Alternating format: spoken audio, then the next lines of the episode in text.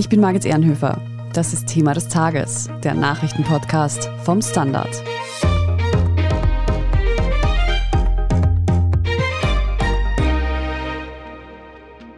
beim Kochen Deckel auf den Topf, das Wasser beim Duschen ein paar Grad kälter stellen, bei Elektrogeräten den Stecker ziehen, wenn wir sie gerade nicht brauchen. Energiespartipps für Privathaushalte gibt es seit das Auf und Ab der russischen Gaslieferungen begonnen hat genug. Aber nicht nur Einzelpersonen können in der aktuellen Versorgungsknappheit einen Beitrag leisten. Besonders gefordert ist die Politik. Wir sprechen heute darüber, was Bundesländer und Gemeinden tun können, um im großen Stil Energie zu sparen. Wir fragen nach, inwiefern diese Maßnahmen auch dem Klimaschutz dienen. Und wir stellen die Frage, ob uns die Energiekrise langfristig zu einem nachhaltigen Lebensstil führt. Josef Gepp aus der Standard Wirtschaftsredaktion. Wir haben im Podcast schon öfter darüber gesprochen, was wir selbst tun können, um Energie zu sparen. Offizielle Maßnahmen seitens der Bundesregierung gibt es da ja bislang eigentlich keine. Jetzt hört man aber, dass einzelne Bundesländer aktiv werden wollen. Meine erste Frage dazu wäre, wie viel Spielraum haben denn Länder oder vielleicht auch Gemeinden überhaupt beim Thema Energiesparen? Ja, das stimmt immer mehr. Bundesländer und vor allem Gemeinden treten jetzt quasi in den Vordergrund und verkünden Energiesparmaßnahmen. Die haben jetzt vor allem die Gemeinden nicht so wahnsinnig viel Spielraum. Also sie haben vor allem bei der Beleuchtung natürlich, bei der öffentlichen Beleuchtung und bei öffentlichen Gebäuden einen gewissen Spielraum. Aber da probieren halt viele zu tun, was sie können, angesichts der hohen Preise und der allgemeinen Knappheit, oder sie kündigen das zumindest an. Bleiben wir mal bei der Beleuchtung. Wo könnte man denn hier tatsächlich sparen und worauf müsste man dabei vielleicht auch achten? Mein Kollege, der Andreas Danzer und ich, wir haben uns ein bisschen angeschaut, was die Gemeinden so machen und auch mit der Energieagentur gesprochen, die sich da auskennen. Und es ist wichtig natürlich, eh klar, dass die Leute nicht physisch in Gefahr geraten, weil sie schlecht sehen. Und es ist auch die gefühlte Sicherheit wichtig. Das heißt, man kann nicht generell überall das Licht abdrehen. Aber wo es viel Spielraum gibt und durchaus beträchtliche Energieeinsparungen möglich sind, sind bei so Sachen wie Schaufenstern, Objektbeleuchtung, also Sehenswürdigkeiten in den Städten und sowas, Weihnachtsbeleuchtung. Und genau da setzen die Gemeinden auch an. Also die verstehen schon, dass man sozusagen auch einen Parkplatz jetzt nicht komplett abdunkeln kann, sodass sich die Menschen fürchten, wenn sie dort zwischen den Autos herumgehen. Aber bei solchen Sachen kann man in dieser Ausnahmesituation schon was machen. Ein Aspekt, der auch immer wieder diskutiert wird, ist die Raumtemperatur. Wo genau kann die Politik hier eingreifen? Gemeinden können, Bundesländer können, auch der Bund kann natürlich in öffentlichen Gebäuden, wo die Leute arbeiten, die Raumtemperatur senken. Es ist immer wieder da 19 Grad im Gespräch. Auch zum Beispiel beim Wiener Rathaus gibt es solche Ideen, Überlegungen, wie man das machen könnte. Da ist aber auch wichtig, dass man ein paar Sachen bedenkt. Es geht nicht darum, stur die Temperatur zu senken überall, sodass den Leuten womöglich, weiß Gott, wie kalt ist, wenn sie den ganzen Tag dort sitzen, sondern es gibt zum Beispiel Räume, die wenig benutzt werden. Da sitzt zum Beispiel nur am Vormittag wer drinnen und dann auch nicht viele Leute. Im anderen Raum sitzen nur Leute am Nachmittag. In solchen Fällen kann man die Belegschaft von Räumen zusammenlegen und mehrfach Nutzungen quasi ermöglichen und dann den einen Raum halt kalt lassen. Also da gibt es viel Potenzial in so großen Amtsgebäuden von Gemeinden, von Bundesländern und so weiter. Was ich auch gehört habe, ist, dass öffentlich Bedienstete auch zum Beispiel ins Homeoffice geschickt werden könnten. Was ich mich dabei aber frage, wenn jetzt statt die Büroräume zu heizen, dann die Leute einfach im Homeoffice sind, wird dann der Energieverbrauch und auch die Kosten dafür nicht einfach auf die Privathaushalte verlagert? Das stimmt sicher und das war auch schon während der Corona-Pandemie ein Problem. Was halt wegfällt, ist der große Kostenfaktor Mobilität. Also das Hin- und Herfahren sowohl finanziell als auch sozusagen von der Energie, die man verbraucht. Das fällt halt weg. Das hat der private Mensch, der dann nicht in die Arbeit fährt, auch nicht. Zu Hause läuft halt dann den ganzen Tag der Computer oder das Licht ist an, möglicherweise was auch immer. Und das führt zu einem entsprechend höheren Energieverbrauch und höheren Kosten ein Stück weit. Das ist sicher richtig. Dennoch gilt das als eine wichtige mögliche Energiesparmaßnahme, wenn es wirklich sozusagen hart auf hart kommt im Herbst und Winter, wo Gemeinden und Bundesländer ansetzen könnten. Stichwort Mobilität. Wie sieht es eigentlich mit einer Temporeduktion aus? Der Bund hat sich ja da bisher gegen eine Reduktion von zum Beispiel 130 auf Autobahnen auf 100 ausgesprochen. Können da Länder oder Gemeinden einen eigenen Weg gehen? Können Sie eigentlich schon? Das ist eine sehr interessante Frage. Also bisher ist eben, wie du gesagt hast, Tempo 100 statt 130 so ein bisschen im Gespräch. Das würde relativ viel sparen, also pro Auto und Strecke laut Experten ca. 25 Prozent, dann Sprit und dann CO2-Emissionen.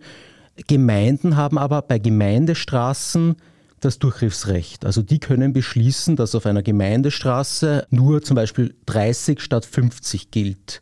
Das geht, das spart auch einiges an Energie, aber nicht so viel, wie wenn man wirklich von einer hohen Geschwindigkeit wie 130 auf 100 runtergeht. Also es heißt eben, von 130 auf 100 ca. 25 Prozent, von 100 auf 80 wären es ca. höchstens 10 Prozent und von 50 auf 30 wären es dann noch ein Stück weit weniger. Aber auch das würde Ersparnisse bringen. Es ging aber nicht auf allen Straßen eines Gemeindegebietes. Wenn da eine Bundesstraße, eine Landesstraße durchgeht, wäre die nicht umfasst. Da hätte die Gemeinde kein Durchgriffsrecht bei diesen Straßen.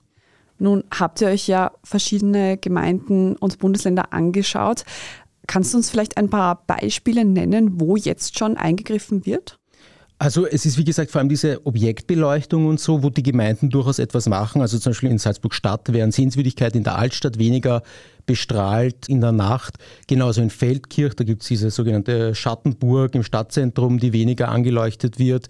In Linz gehen die Lichter früher aus und in Wien, Wien ist da relativ langsam, muss man sagen, aber in Wien wird immerhin jetzt überlegt, dass man die Weihnachtsbeleuchtung später einschaltet. Also meines Wissens Mitte November bisher und jetzt wird nachgedacht. Es gibt noch keinen Termin, dass sie sozusagen später in Betrieb geht.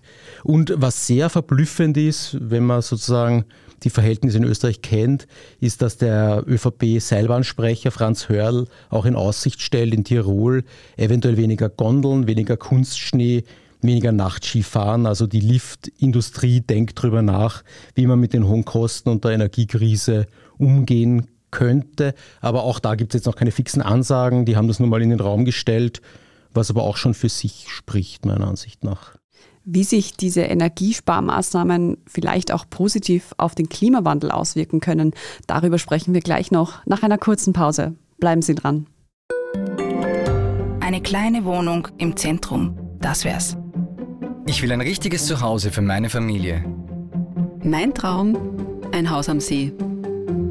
Was auch immer Sie suchen, Sie finden es am besten im Standard. Jetzt Immosuche starten auf Immobilien der Standard.at.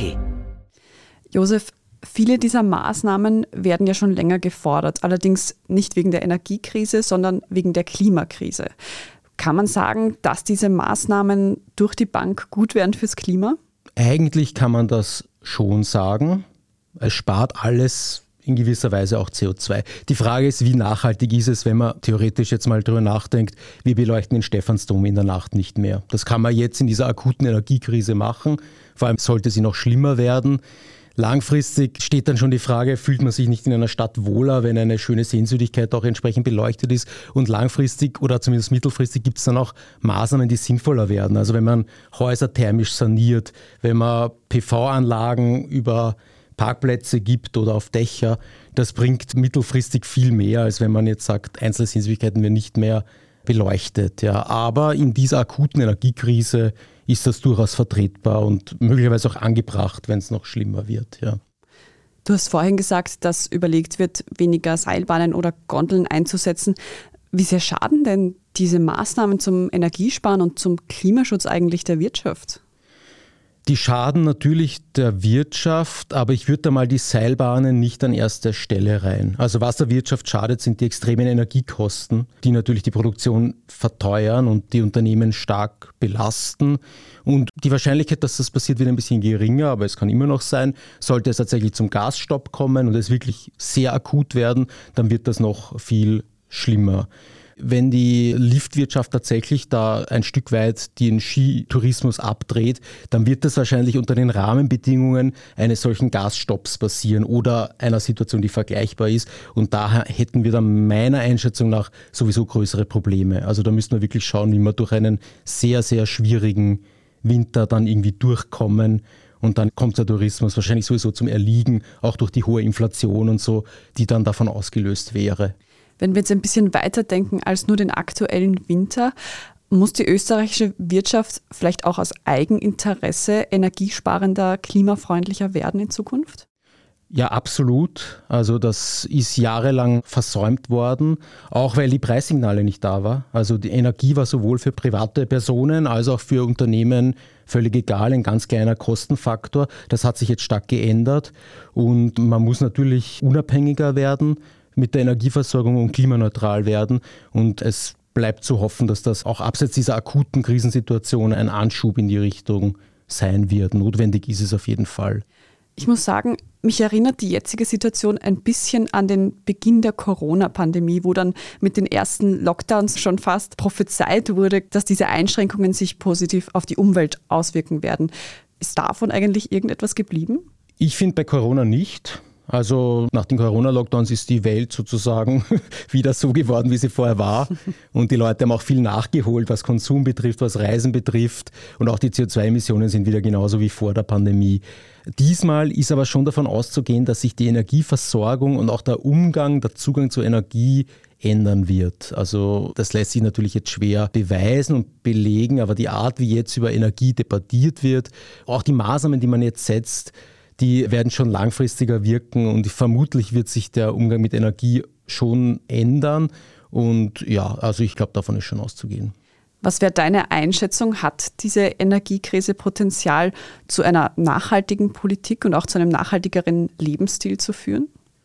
Ich denke schon. Ich glaube, die Notwendigkeit wird nochmal ganz klar aufgezeigt, dass es einen wirklich raschen Ausbau erneuerbarer Energien braucht, dass es Energieeffizienz braucht, also sparen. Das ist quasi genauso wichtig wie Energie mittels erneuerbarer zu erzeugen. Und insofern, glaube ich, wird sich diese Schiene auf jeden Fall ändern, ob die Menschen sozusagen ich sage mal, Lebensstil, da kann man jetzt weniger Fleisch essen und sowas, ob das wirklich jetzt dadurch dauerhaft einziehen wird, Glaube ich eigentlich nicht. Also da müssen wir schauen, was die technologischen Entwicklungen bringen in Richtung, ich weiß nicht, um bei dem Thema zu bleiben, Fleischersatz und solche Sachen. Aber das kommt mir jetzt eher nicht so vor. Energiesparen bleibt auf jeden Fall ein Thema, das uns die nächsten Monate begleiten wird. Wir werden sehen, ob sich daraus vielleicht auch langfristig etwas in der Gesellschaft verändern wird. Danke für deine Einschätzung heute, Josef Gepp. Ja, danke für die Einladung. Wir sprechen jetzt in unseren Meldungen gleich noch über den Verdacht auf Steuerhinterziehung bei der Firma Palmas. Wenn Ihnen diese Folge von Thema des Tages bisher gefallen hat, dann abonnieren Sie uns doch gern auf Ihrer liebsten Podcast-Plattform.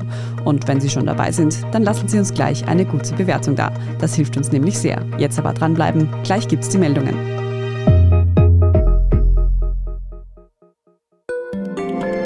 Tag, mein Name ist Oskar Bonner. Ich habe den Standard gegründet, weil es damals keine Zeitung gab, die mit den Menschen auf Augenhöhe kommuniziert hat. Guten Tag, mein Name ist Michael Grill und ich lese den Standard, weil genau das wichtig ist. Fundierte Berichterstattung, die erklärt und nicht belehrt. Der Standard, der Haltung gewidmet. Und hier ist, was Sie heute sonst noch wissen müssen. Erstens. Die Firma Palmas soll für den österreichischen Maskenhersteller Hygiene Austria Steuern hinterzogen haben. Konkret geht es dabei um rund 700.000 Euro an mutmaßlich hinterzogenen Zollabgaben für FFP2-Masken aus China. Bereits im März 2021 gab es bei Hygiene Austria den Verdacht auf Schwarzarbeit. Bei einer Hausdurchsuchung der Werkshalle stellten Ermittler dann zufällig fest, dass Masken von Made in China auf österreichische Herkunft umetikettiert wurden. Im September letzten Jahres folgten daraufhin weitere Razzien, die nun zum Verdacht der Steuerhinterziehung führten. Beim Transport von rund 37 Millionen FFP2-Masken, die Palmas für Hygiene Austria aus China importiert haben soll, sei ein Umweg über Deutschland genommen und dabei auch der Zoll gedrückt worden sein, so der Vorwurf der Ermittler. Sowohl Hygiene Austria als auch Palmas weisen in einer Stellungnahme alle Vorwürfe zurück. Für alle Beteiligten gilt die Unschuldsvermutung. Zweitens, der US-Präsident Joe Biden hat ein Gesetzespaket über Milliardeninvestitionen in den Klimaschutz und den Sozialbereich unterzeichnet. Das viel diskutierte Paket wurde in Senat und Repräsentantenhaus nur von Demokraten unterstützt und enthält nur mehr einen Bruchteil dessen, was Biden zu Beginn seiner Amtszeit durchsetzen wollte. Biden selbst spricht von einem der bedeutendsten Gesetze der amerikanischen Geschichte. And I'm about to sign the Inflation Reduction Act into law, one of the most significant laws in our history. Let me say from the start, with this law, the American people won and the special interests lost. Die Demokratinnen hoffen nun, mit dem Gesetzespaket vor den Kongresswahlen im November bei den WählerInnen punkten zu können. Und drittens, das fliegende Klassenzimmer von Erich Kästner soll wieder ins Kino kommen. 20 Jahre nach der letzten deutschen Kinofassung wird der Jugendbuchklassiker aus dem Jahr 1933 derzeit zum vierten Mal verfilmt. Diesmal unter der Regie von Carolina Helsgaard. Die neue Verfilmung soll eine zeitgemäße Adaption werden und 2023 ins Kino kommen. Details dazu und alles weitere zum aktuellen Weltgeschehen lesen Sie auf derstandard.at. Falls Sie Feedback oder Anmerkungen für uns haben, schicken Sie diese gerne an podcast.derstandard.at. Und wenn Sie unsere journalistische Arbeit unterstützen möchten, dann können Sie das zum Beispiel mit einem Standard-Abo tun. Oder wenn Sie diesen Podcast über Apple Podcasts hören, mit einem Premium-Abo. Wir freuen uns über jede Unterstützung. Ich bin Margit Ehrenhöfer. Danke fürs Zuhören und bis zum nächsten Mal.